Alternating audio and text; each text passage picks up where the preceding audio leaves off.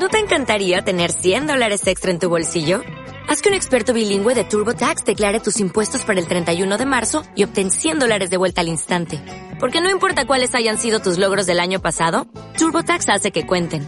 Obtén 100 dólares de vuelta y tus impuestos con 100% de precisión. Solo con Intuit TurboTax. Debes declarar para el 31 de marzo. Crédito solo aplicable al costo de la presentación federal con TurboTax Full Service. Oferta sujeta a cambios o cancelación en cualquier momento. En Radio Tamaraceite, Onda Parroquial, De Camino por la Vida, con Ana María Sarso.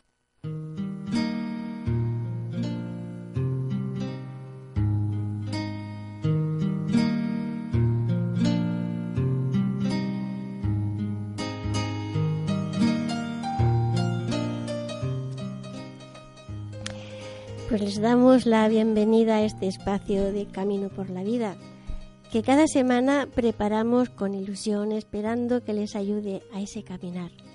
Sin más, les doy los saludos de Olga Viera desde el control técnico, de Juan Alberto López, que está con nosotros en estos días y que ya es parte de los colaboradores. Y pues yo, que soy la parlanchina de turno, Ana María Zarzo, así que saludamos para que tengamos una buena jornada.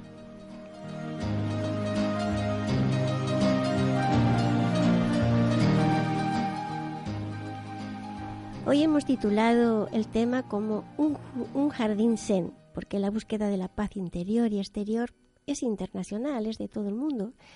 Hoy buscamos en artes de otros países, generalmente orientales, pero de, de, todos los países, remedios mágicos para que nos ayuden.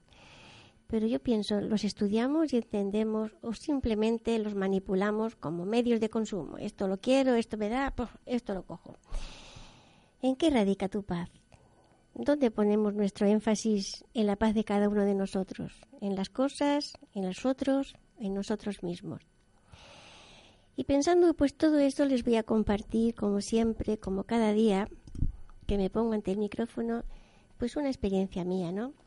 Y hoy mi camino fue por un jardín japonés. Hace unos años viajé a San Francisco y como todo turista pues fui a visitar los lugares típicos. Un día en el itinerario estaba la visita a un bellísimo jardín con ese diseño de agua, de árboles de diferentes tipos. Algunos eran enanos, sin que fuesen bonsáis, desde luego. Casas tipo pagodas, puentecillos, cascadas, pues en fin, la verdad que el pasear por allí era una experiencia estupenda. No cogía los colores de otoño, desde luego, porque era verano, pero aún así estaba una frondosidad maravillosa.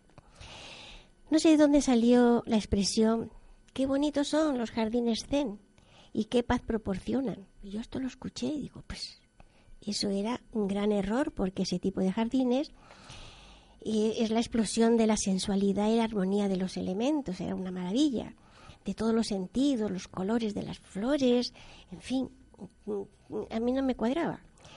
Mientras que los zen, como digo, vienen del vacío, y ausencia de elementos distractores principalmente. No obstante, me quedé con esta duda y, como yo tenía esa idea de que los jardines zen pues eran espacios áridos con caminos de, o, elementos de piedra y de arena, nada de colores ni de frondosidad, pues me fui a buscar información sobre ellos para esclarecer mi duda, ¿no? Y esto fue lo que leí en un libro. El jardín es una expresión filosófica del universo que permite a la mente contemplar sus formas, colores, texturas y sensaciones para meditar. Un jardín seco, como también es conocido, es representado por elementos de la naturaleza como la arena y las rocas. Una de sus principales características es que no requiere el uso del agua, ya que es representada por patrones, líneas creados en la arena o grava. Los principios que marcan este estilo de jardín son el espacio, la fluidez y la simplicidad. De ahí parte para poder crear un ambiente relajado. Por medio de esta expresión podemos meditar sobre la tolerancia, la paciencia, humildad, benevolencia, sabiduría, belleza, equilibrio, creación, fuerza de voluntad y pasión. Estas eran las palabras que yo pude recoger en aquellas cosas que yo estuve mirando, pues para tener una idea clara, si es que yo la tenía equivocada. Bien, al regresar y comentar, al regresar del viaje y comentar, pues entre las compañeras, como siempre, dónde has ido, dónde no has ido, qué has hecho. Bueno, pues entre las compañeras de, de trabajo, pues comenté esto, ¿no? Y un día lo que me gustó, aquel jardín japonés me regaló una cajita. O sea, comentando con estas amigas, pues una de ellas me regaló una cajita de mesa con un mini jardín zen, de esos que vemos en los bazares. Me alegró el detalle, por supuesto, pero me dio pena que se comercialice con todo y que se desvirtúe la esencia de las cosas. Queremos tenerlo todo, lo comprimimos y lo que era para dar paz en el espacio se convierte en un mini simbolismo. De todas formas, cada día les tengo que confesar que con mi rastrillito chico hago unas líneas sobre la arena y alrededor de esa piedra, pues hago esas olas rectas o asfixiantes que rodean, como digo, la piedrita o un grupo de piedritas. Pero claro es, ese acto no me altera ni me da la paz, porque en absoluto eso me va a dar nada, pero sí me recuerda lo que puede ser un jardín zen y sobre todo también pues el cariño de, de esta amiga.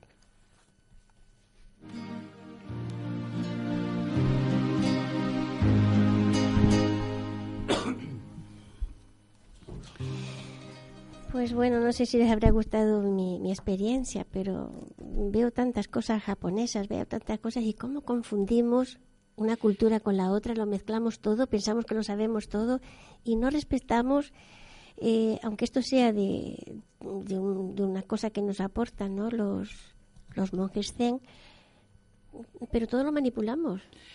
Bueno, aquí lo primero que se me ocurre que en este viaje, en este camino, es comparar Oriente y Occidente. Sí. Es que eh, en la propia lectura que hacía, eh, el querer... Eh, Occidente tiene la característica de que quiere copiar todo, pero copia mal. Porque, tal y como decía, eh, en esos jardines es toda una filosofía de vida lo que radica. Sea en los jardines japoneses, con árboles y con plantas y con agua y etcétera, etcétera, que lleva toda una filosofía de vida, como en los jardines zen, que precisamente, eh, pues conllevan a una meditación, a una ausencia de, distractores, diríamos, en Occidente. Mm, yo, bueno, estoy contigo en que se comercializa todo y nunca eh, tenemos el, en cuenta qué es lo que se qué es lo que pretendían los monjes. A, qué a qué ideología o a qué filosofía vital eh, de vida responden esos jardines Claro, porque ellos, la, mentalidad de ellos es el vacío, ¿no? Vaciarte de cosas y en ese vacío llenarlo de la naturaleza, llenarlo de paz, llenarlo de armonía. Esa es su filosofía, con lo cual, si saturamos de todo, no, no llega, no llega a esa, pero que era su mentalidad. Y eso no quiere decir que el otro jardín, el que yo visité, que es el que tenemos como más, más frecuente en nuestra imagen, ¿no? Pues es todo lo contrario, es el llenarte de la belleza, de la, de la exuberancia, del colorido, o sea, es como llenarte de todos los sentidos. Efectivamente, llenarte de vida, porque el jardín que tú describes es precisamente todo es vida, el agua que fluye. es que no era muy grande, pero eh, vale la pena ir. Para pero vamos, mm, si nos eh, comparamos con cualquier jardín japonés que nos aparecen en cualquier foto, etcétera, etcétera, inmediatamente lo vemos, o sea, pero que responden a una forma de entenderlo. y, y ya te decía como antes que Oriente y Occidente están ahí, pero que son muy diferentes. Empecemos, si quieres. ¿Cómo entendemos la, eh, vida? En, en, en Oriente, el respeto al mayor, es algo impresionante. La conciencia de grupo es vital. Sí, sí. Sin embargo, en Occidente es el culto al joven, es eh, el, el, culto al individualismo. Sí. Entonces, eh, pretender casar esa, esas dos ideas en Occidente es muy, muy, muy, muy difícil. seguramente en el jardín el fuego con el agua. Efectivamente o el agua y el aceite o sea que eh, es muy difícil porque eh, responden a unos orígenes totalmente diferentes. Y claro mm, yo creo que eh, en ese camino lo que debemos aprender o si nos sentáramos en un banco en ese jardín probablemente sí podríamos vaciarnos nuestras ideas y recrearnos en la belleza de esas plantas y en y, en, en, el sonido de los pájaros y en el, el, sonido del agua. Por supuesto, sí, sí. Pero tenemos nosotros, eso también indica paciencia, meditación, tranquilidad, eh, todo, todo oh. viene encaminado a eso. Occidente es estrés, es, carrera, eh, es yo. Sí, como tú dices, la ansiedad, el estrés, la rapidez, es, como ir versus contemplación, porque ellos precisamente en uno pasea saturándote de toda la belleza de como si estuvieras en el no sé en el Edén no como si estuvieras en el Edén oyendo los pajaritos el agua las flores en los olores diversos y tal. Y en el otro es la paz la tranquilidad donde hay un silencio donde hay un vacío para que tú entres en una contemplación de tu propio yo que entras en tu propio yo no entonces hay y el estrés nuestro es de corre, corre, prisa. Nos traemos el zen, pues en, pequeñito a casa. Nos traemos. Pero, ¿y cuántas veces tenemos el sensor en la mesa y después ni nos olvidamos de él? Sí, sí, sí, bueno, claro, yo porque no tengo una poste ahí, pero si no, pero que tampoco es que tampoco tiene acuérdate de la moda de los bonsáis. Pero que tampoco llega a más, porque es que no te proporciona lo que dice que hay, porque no te lo puede dar, no te lo puede dar. Es que, eh, mm, digamos que muchas veces son cuestiones de modas. Sí. Que alguien lo ha visto tal y bueno, qué bonito. Claro.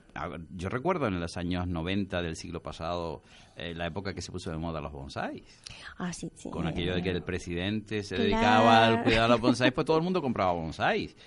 Pero que eso lleva la filosofía de que se tiene que podar, se tiene que cuidar la cantidad de agua necesaria no te puedes descuidar. Una dedicación y una contemplación y un estudiar a cada planta lo que necesita. Efectivamente. Y tener paz, porque ahí no puedes decir que cortas la rap, tú, tú, tú, tú, y ya está. No, no.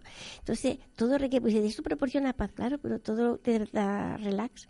Es diferente hacer un pullover con, con gusto a dos agujas o a ganchillo, a barbilla, que el que tú tengas que tener un encargo de que tengo que hacer tres pullovers. No, no, por eso es lo mismo, pero si tú haces con placer, decía que en este camino Oriente y Occidente son bastante difíciles de compaginar. Pues ya te digo, desde su origen, eh, eh, digamos, tanto el sintoísmo, el budismo, etcétera, etcétera, son contemplativos, incluso en sus deportes, el judo, el karate, el taekwondo, todo este tipo de cuestiones, llevan una parte de meditación fundamental. O sea, eh, muchas veces los nos confundimos por, pensando que son deportes de agresividad, cuando son justo todo lo contrario. Son unos deportes de, de, que conllevan una gran eh, concentración. Es una defensa de la vida, no es un ataque. Y un control de tus emociones y de tu, de tu forma de ser, pero siempre combinan eh, lo exterior, eh, el ambiente con tu yo. Entonces, para entrar en esa armonía de que la universo y tu yo tenemos que estar paciente, ¿no? Y parece que ahora tenemos que saber meditar mm, porque nos están diciendo, ya sea el yoga, ya sean los zen, ya sean todos los budistas, todas, las diferentes culturas que hay. Pero es que nuestra religión católica también habla de la meditación. ¿Por qué no hemos sabido aprender a meditar y tenemos que estarnos yendo ahora a como nos lo dicen ¿no? los demás? Volvemos, volvemos a, lo de, a, lo de, a lo de Yo veo con la, oración ahora todo, hay mucha gente que se está metiendo ahora en la oración del Islam. El hora, la hora de San Isidoro, mm. me parece que era, era eso. Ora y trabaja. Claro, claro, sí, sí, una cosa con la otra. Mm, y estamos hablando de la Edad Media. Sí, sí, pero que vamos, que lo hemos perdido y ahora, como tú dices, es la moda y ahora, pues, que antes eran las cajitas estas ten, ahora parece que se ven menos, pero todo el mundo tiene ahora las cascaditas. Y además las cascaditas con un Buda, las cascaditas con no sé qué. Y dices tú, pero si tú no crees en Buda, tú no estás creyendo en esa, en esa religión, ¿no? Entonces, ¿para qué tienes un Buda? de la misma manera que no tienes por qué llevar un colgante de Cristo si tú no, no llevas a Cristo, pero por moda. Pero es, puro eh, no es folclore siquiera, sino es novismo. O sea, es ir con una determinada corriente en un determinado momento. Pero Mm.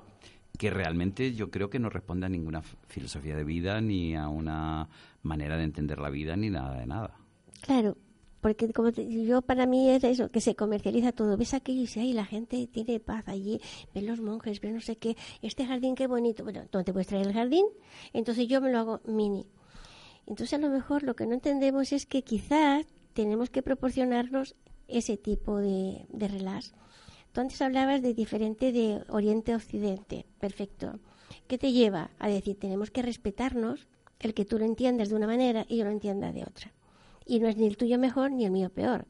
Porque si nos vamos a la granja, aquellos jardines y esas fuentes, eh, allí en la, en la península, entonces te dices tú, me parece que es Ciudad Real o Cuenca, por ahí estamos. La granja, bueno, En, que Segovia. en Segovia. Y eso que he estado yo, pero en fin.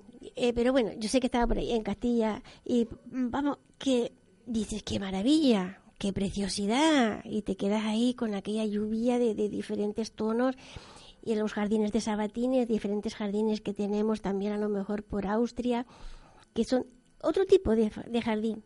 También hay espacios. El entender las cosas de otra manera no quiere decir que seamos ni peor ni mejor. También tenemos que aceptar y valorar la diferencia en la comprensión y admirarlo todo. Vamos a ver. eh, yo, ahora, ya que tú comentas eso, yo voy a comentarte dos anécdotas personales. Cuando estuve en el servicio militar, yo estuve en el desierto. Y nunca eh, he estado más cerca de Dios que en esa época. Tú te vas al objetivo diocesano de este año. ¿Eh? el objetivo diocesano de este año, si no has visto el póster, No, no. Pues, va por ahí. eh, te lo decía, porque, eh, vamos a ver, el día tiene 24 horas, pero entre las 12 del día con 42 grados y la noche con menos 3, Así eso me han dicho, ahí no he estado yo. pues es algo impresionante. Ver el cielo totalmente estrellado a las 3 de la madrugada, porque te toca guardia, Claro, pues oyes crujir las piedras rompiéndose. fíjate. Los sonidos del desierto, tú estás hablando, por eso te decía, Mm. de la belleza. Ver amanecer en el desierto es impresionante. El tono del cielo es distinto. No, no es nuestro azul del mar, es, el- es un, un azul arenoso, eh, diferente. Ver pasar los animales. eh, bien, esa tranquilidad te la daban. Y tú me ibas a decir, bueno, y teóricamente estabas en la guerra. Bueno, sí, teóricamente estabas en la guerra, pero se respiraba paz por todas partes. Es que la, la naturaleza no es agresiva por la general, ¿no? Y luego, aquí, eh, por ejemplo, durante muchos años yo estuve dirigiendo el campamento del Garañón. Y no había nada más extraordinario y que más paz te generara que el amanecer o el atardecer en Tejeda. Tú salir, muchas veces llevábamos a los niños a ver la puesta de sol, eh, donde podías ver en el, ban- en, el banco de nubes el Teide al frente y el sol poniéndose. Eso es de una belleza y, te daba un- una relajación y una tranquilidad impresionante. ¿Cuál es la diferencia con el día a día? Pues que en el día a día estamos corriendo y no tenemos paciencia para eh, pensar. Y en el otro aspecto que yo te, te hablaba al principio, es típico ver en las películas y en los, inform- en, en los reportajes que se hacen sobre Japón, cómo antes de empezar su actividad en una fábrica hacen tai chi todos juntos. sí, o a la La- mitad de la jornada también. La, la conciencia del grupo Ujú. y de que el trabajo es colectivo y de que forma- perteneces a un grupo. Sí. En Occidente eso lo hemos perdido.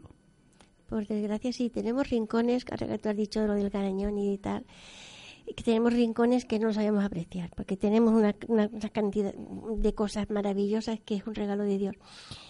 Eh, partiendo de anécdotas también, y las compartimos con todos quienes hoy nos escuchan, una vez vino un, un amigo de, de mi hija, saben que mi hija la mayor vive en Madrid, y vino un amigo, lo típico de que viene un amigo, pues tú le, le llevas a ver un poco la isla, era la primera vez que venía y tal.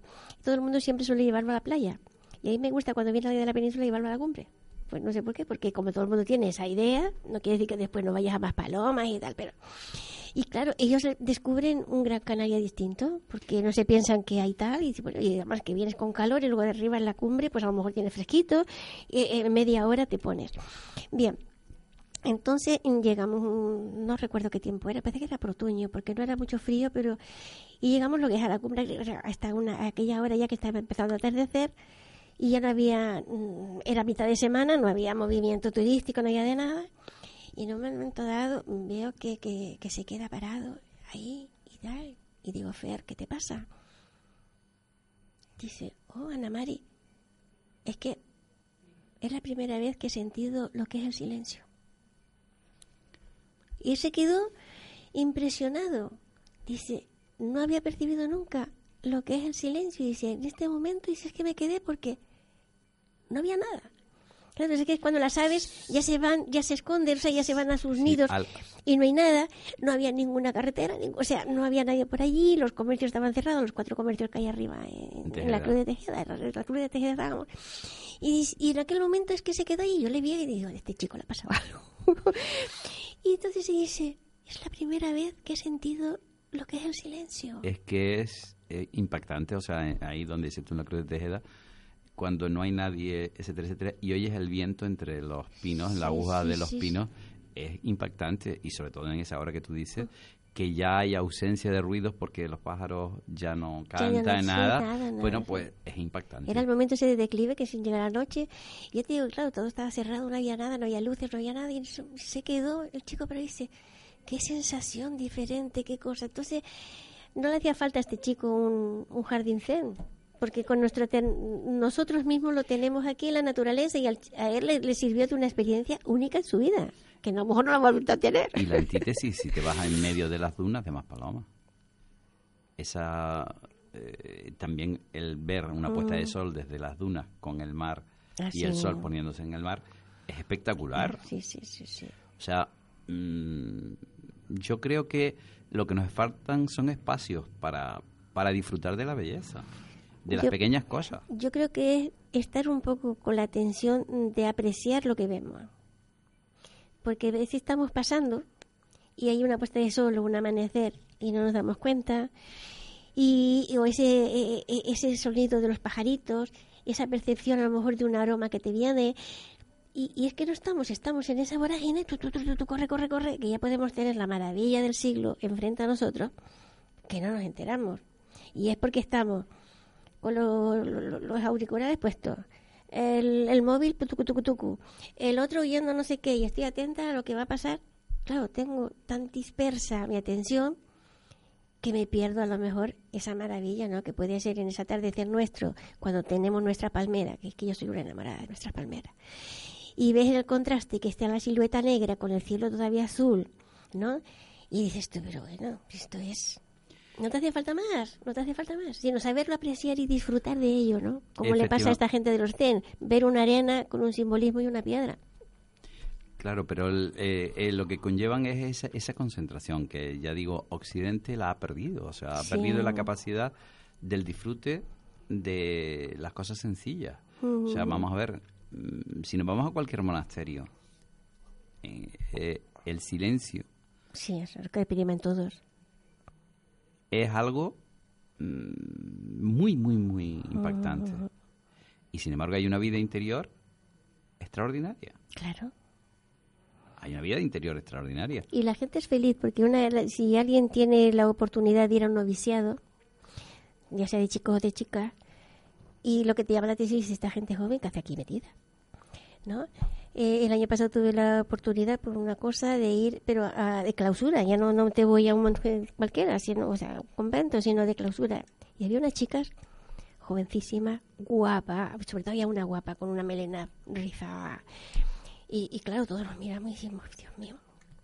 Y eso que éramos toda gente de fe, pero ahora sí dice, ¿cómo a esta chica se le ha ocurrido meterse aquí en unas carmelitas? Pues mira, si tú ves la alegría, las risas, es que te contagiaba. Y dices tú, pues, pues mira, a lo mejor ya es la inteligente de que ha encontrado la felicidad donde nosotros pensamos que, pierde su vida y nosotros que estamos aquí fuera, que pensamos que lo tenemos todo, estamos y angustiados. Sí, eh, eh, volvemos a que no sabemos claramente, eh, yo creo que la sociedad actual ha perdido un poco esa, esa capacidad que había antes de del disfrute del grupo, del disfrute de la familia. Eh, cada vez las familias son más nucleares, se pierden los tíos, los abuelos, los primos, sí. eh, etcétera, etcétera, todo eso se va perdiendo. Ya lo hablábamos en otro programa, el disfrute del pueblo, de lo que era la reunión de todos, etcétera, etcétera, pues cada vez se va perdiendo más. Es que el individualismo, de todavía se ha dicho antiguo, ¿no? Divídelos y vencerás. Y es verdad, nos está poco a poco disgregando, nos está haciendo islitas independientes. Estamos en el yo, yo, yo, yo, yo. Y, hemos perdido el nosotros. Efectivamente. Incluso en una pareja, un matrimonio, cualquier pareja, vamos. Cuando entras en el nosotros, a nosotros nos gusta, ya cuando veo una pareja y que está, mira, porque es que a Juan le gusta, no, mira, es que a mí yo me hago, y digo, esa forma de hablar, ¿sabes? Ya, ya me está diciendo, pero cuando hay, encuentras otra gente y dice, mira, es que nosotros vamos, es que a nosotros nos gusta, es que nosotros comemos, digo, ahí hay una. Porque es un concepto, aunque a lo mejor a uno le gusta más el pescado y a otro le gusta más la carne, a uno le gusta más la pizza y a otro le gusta la hamburguesa. Pero en su concepto hay un nosotros, y eso se expresa, ¿no? Y exactamente eh, pasa así, es como ahora la moda de que a los padres se le llama Juanito Pepito. ¿Dice la babá? No, no, Papá es papá y papá es mamá. Y mi marido es mm, Juanito, no es mi padre. Y la otra no es mi madre. Estamos ahí con una confusión de, ideas, aunque la terminología a veces puede estar más o menos, pero vamos a ser un poco conscientes, ¿no? Y el nosotros a mí me encanta. Sí, el, el tema del nosotros, o sea, eh, incluso la pertenencia a un grupo. Cuando eh, empezamos por el grupo familiar, pero inmediatamente se no, nos vamos al grupo escuela después nos vamos a la pandilla y, todo ese tipo de cosas y hay amistades que, que perduran. Sí. Y a lo largo de la vida y te encuentras con muchísimas sorpresas. O sea, eh, yo creo que Occidente sí tiene que cargarse de, esa parte espiritual de, Oriente mm. que se ha perdido. Que se ha perdido. Yo creo que esta, eh, mm, cosa de la prisa. Y, y, claro, esa, esa parte, el querer sustituir lo que era un profundo sentimiento religioso que ha existido en la cultura europea. Porque a mí me hace muchísima gracia cuando se habla, eh, pero Europa no se entiende sin, sin la cultura cristiana. Claro, por supuesto. Es que está en todas las raíces y además tú ves en todas las, escrituras. El humanismo cristiano está en todas partes. Sí, sí, sí, sí, sí, Entonces, el querer desnaturalizar, el querer erradicar el, humanismo cristiano de, de la eh, comprensión de lo que es el estado del bienestar y todo este tipo de cosas sin compartir, mm, yo creo que nos está llevando precisamente a esta, a esta situación. Antes, pues, yo recuerdo que los vecinos se ayudaban, eh, etcétera, etcétera. Hoy en día, pues, están teniendo que ser las instituciones las que vengan a, ayudar. Eh, esta crisis, ya te lo, decíamos en otro programa también, no es solo eh, una crisis económica. No, no, la económica viene por la crisis mm, social y, moral que tenemos. Pero vamos a ir un poco a cómo se está retomando, porque así como nos estamos dando cuenta que, eso tiene que cambiar, pues entonces ya hay unas comisiones, por ejemplo, en defensa, se ve por televisión, cuando la policía no llega o por acá, porque no puede llegar a tanto, se están uniendo los vecinos pues para la defensa de su barrio, a lo mejor porque hay vandalismo, pues ya se están uniendo. Y también la, parte urbanística, los ayuntamientos ya están eh, buscando las comunidades que haya huertos mm, urbanos, ¿no? Porque tanto cemento y tanto aquí estamos dejando a los chiquillos que, no tienen contacto con la naturaleza. Y ya empiezan movimientos, ya llevan un tiempito, pero que como cada vez fluye más, que se tome ese contacto con la naturaleza, que se camine sobre la arena, que los chiquillos puedan salir. Hay ayuntamientos que están haciendo paseos con jardines, bien. Y eso los huertos urbanos que se están para que la gente otra vez vuelva a sentir no es porque vayan a sacar unos tomates pues ir yendo al supermercado o al mercado a comprarlos no pero que tenga su planta de tomates tenga sus pimientitos porque es una parcelita chica. O si no en tu jardín en tu casa en tu azotea eh, tu terraza pues pones cuatro plantitas y entonces que sepas regar, que veas tu flor, que veas, ay pues mira, voy a comprar una rosa, voy a comprar un geranio y te abras la ventana y veas aquellas cuatro flores que, que, que se están manteniendo tú o no. Entonces yo creo que esa es una medida en la que podemos ir retomando, si lo hemos perdido, y, y somos inconscientes, pues vamos a seguir ahora sensibilizándonos en poder ver eso y abrir por las mañanas la ventana, no solamente para sacudir, para que ventile, no, abres la ventana y que seas consciente de que el aire te entra y que veas las nubes, ay, va a llover, no, sino qué nubes tan bonitas, o sea, en otro, con otra mirada, ver pero con otra mirada. Y desde tu ventana, desde tu maceta del balcón. Es que la, la cuestión está en que precisamente, digamos, las, las ciudades se han hecho cemento. Y se han olvidado de que tiene que haber el jardín, tiene que haber un parque donde los niños jueguen, que tiene que ser distinto del jardín de los mayores. Eh, yo, por ejemplo, siempre me, me dicen unos amigos que, por ejemplo, en Alemania, cómo se ve la importancia del niño y la, importancia en un parque de la zona infantil, pero también de la zona dedicada a los animales, que está totalmente diferenciada.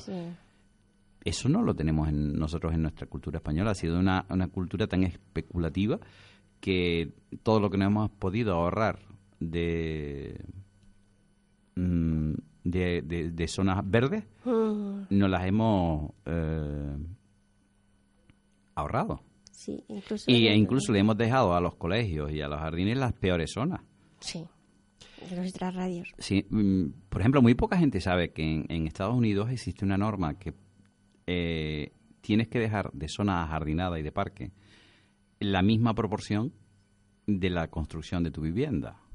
Por eso cuando hay unos edificios enormes, me vienen a la memoria ahora las Torres Gemelas, acuérdate qué zona de enorme alrededor. alrededor había. ¿Por qué? Porque por norma urbanística lo tienen. Si nosotros tuviéramos una cosa parecida, nuestras ciudades tendrían muchísimo más zonas verdes, más zonas de esparcimiento, más zonas deportivas, etcétera, etcétera. Eh, digamos, es una, una arquitectura urbana pero una arquitectura mm, también integrada en el entorno. Yo creo que en, la, en norma sí había, porque recuerdo hace tiempo que había, según la, altura que tenían los edificios, la anchura de la calle para que pudiera entrar el sol a las últimas plantas y todo eso. Pero claro, con la especulación del suelo se ha hecho extrema. Y también eso, que por no sé cuánto construido, tenía que hacer jardinado. Los jardines han convertido en, en, cosas planas con cemento, como bien dices, ¿no? con losetas o lo que sea. Incluso cuando hay adosados o cuando hay chalés, para no mantener los jardines, se están poniendo también losetas, con lo cual el cemento priva sobre una planta nos molesta el árbol, nos molesta no sé qué, porque caen las hojitas, porque vienen los bichitos, porque y vamos perdiendo ese contacto pues por una funcionalidad como mal entendida. Pero bueno, por ejemplo, yo recuerdo siempre la Dan del Castillo tenía unos árboles, unos laureles de India y otro árbol que no recuerdo su nombre. Y bueno, mm, pásate ahora, los talaron. Pues te digo, porque... O sea, y resulta que era la sombra que cobijaba a todos los niños del colegio. Y pero es por eso porque caen las hojitas, no caen las hojitas, que hay que estarlo limpiando, que no sé qué, no sé cuánto. los laureles de India yo sé que eran muy ingratos, que porque los tenían que limpiar. Es que los niños se suben, pero toda la vida ha habido árboles, los chicos se suben o no se suben. Y hemos sido tan felices, ¿no?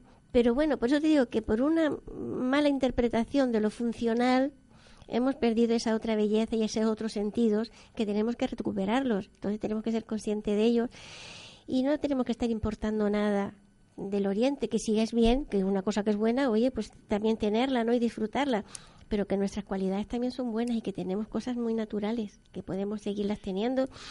y sobre todo lo importante que es conservarlas conservarlas y amarlas, amar la naturaleza. Si al niño no se le aprende y no se le enseña a amar la naturaleza, pues no la va a poder amar. Y empezamos por una plantita y seguimos por un gatito y terminaremos por el vecinito y por el primito y no tendremos ese sentimiento. Además que los niños están agresivos, tú lo sabes. Están porque, claro, no se puede partir con nada y además todo es no corras, no corras, no, no, no. Ese será otro programa. es que, sí, sí, pero que además eh, la vida de hoy es todo perfectamente planificado. No hay nada a la improvisación. Estamos en la cuadrícula. Efectivamente, eh, antes tú al niño lo dejabas en la calle y con mm. cuatro amigos jugaba a la pelota o, se iba al barranco a cazar lagartijas, etcétera, etcétera. Hoy hasta el barranco se ha perdido. Sí, sí, todo, todo. Ya tenemos carretera para los coches. Y lo que tú decías de los parques eh, infantiles, que gracias a Dios hay algunos parquecitos, pero ten en cuenta que de jardín es poco. Siempre está el acorchadito, una vallita y cuatro cosas de, de hacer, algo de hacer, pero no hay disfrute, de disfrute, de que puedan recorrer, que puedan tocar, que puedan, ¿sabes? Esa libertad que tú dices, bueno, es que está aquí, no pasa nada, y que vea eso, que se pueda caer un poco y que sienta en la rodilla la piedra, que Sí, la, sí, la- sí. la arenilla no vamos a poner, pero porque eso es naturaleza, ¿no? Y, y que sepa lo que es tener una china en el zapato, Correcto. Que también sabemos lo que es, bueno, pues te quita el zapato, te quita la china, todos son aprendizajes experienciales, y ahora no, todo, todo tiene que ser aséptico total, y claro, así no creamos defensas. No, en absoluto. Y bueno, me parece que los tiempos se nos van pasando. Mira a ver qué quiere aconsejar o decir o comentar a nuestros oyentes Hombre, para marcharnos. de, a mí lo que se me ocurre que de todo lo que hemos eh, hablado hoy es la importancia del, del valorar el momento, del valorar el lugar, del valorar, eh, si se quiere, también el, eh, el espacio en que estamos conviviendo. Y luego, la otra cosa que te decía, la importancia de, que, de pertenecer a un grupo. Sí, no solo a la, eh, digamos, al familiar, sino que perteneces al grupo profesional si tienes un trabajo, o de perteneces al grupo de un barrio, o, de incluso, sí, exactamente. sí, sí. Y, pero para lo bueno y para lo malo, quiero decir que eh, conlleva responsabilidad, que muchas veces se con- puede considerar malo, el, se puede considerar que es ingrato el tener que dedicarle tiempo, el de escuchar, etcétera, etcétera. Pero, mm, digamos, lo que nos aporta de que esa otra persona nos enriquece, de que esa otra persona nos da otro punto de vista, de que esa otra eh, cosa nos obliga a pensar y a replantearnos en muchas eh, ocasiones nuestro propio punto de vista, eh, eso hay que recuperarlo. El examen, y Mm. voy a utilizar el término Mm. religioso, el examen de conciencia de, de lo que está bien hecho, de lo que está mal hecho y el por qué lo estamos haciendo y eh, esa meditación, ese pensar, eh, creo que hay que volverlo a tomar. Porque no es nada porque sí. Porque muchas veces cuando nosotros preguntamos ¿por qué has hecho eso? Porque sí. Pero porque sí no existe. Ni el por qué no tampoco. Hay una razón Hay una interna, razón. claro, aunque sea ¿eh? imbécil. Sí, pero, pero que a ti te Que sea tonta. Es, una, es tu motor que te ha llevado ahí por alguna casa. por Y entonces, porque además eso, eso te obligará a que ante otra situación, si no igual o totalmente diferente, te obligues a replantearte cuál va a ser la respuesta que tienes que dar. Y en esta vida tenemos que aprender a dar respuestas. Sí. O sea, todos sabemos que la vida es un caminar. El caminante no hay camino, se hace camino al andar. Y nos caemos y siempre debe haber alguien que nos ayude a levantarnos, si no podemos solos. Y cada vez Retomar el camino. y volver. Y a lo mejor hay que hacer un, un rodeo y un vericueto y meternos Sí. por, eh, digamos, veredas diferentes a las que nosotros teníamos previstas. Pero el camino está ahí. Está ahí, sí, sí. Y, y lo que nos debe permitir es llegar a eso, a nuestro fin. Pues nuestro, mi- mi- para terminar, que ya los tiempos se nos han ido los minutos, pues para mí el jardín SEM es que ver cómo aquel vacío, en la ausencia de cosas, te puede llenar tanto por dentro. Y con estas palabras damos por finalizado el programa de hoy. Les decimos hasta la semana que viene. Sigan caminando con nosotros.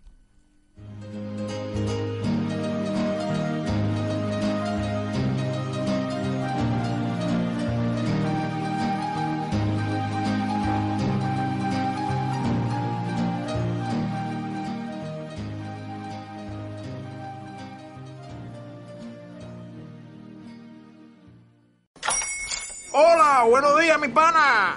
Buenos días, bienvenido a Sherwin Williams. ¡Ey! ¿Qué onda, compadre? ¿Qué onda? Ya tengo lista la pintura que ordenaste en el ProPlus app. Con más de 6.000 representantes en nuestras tiendas listos para atenderte en tu idioma y beneficios para contratistas que encontrarás en aliadopro.com. En Sherwin Williams somos el aliado del PRO.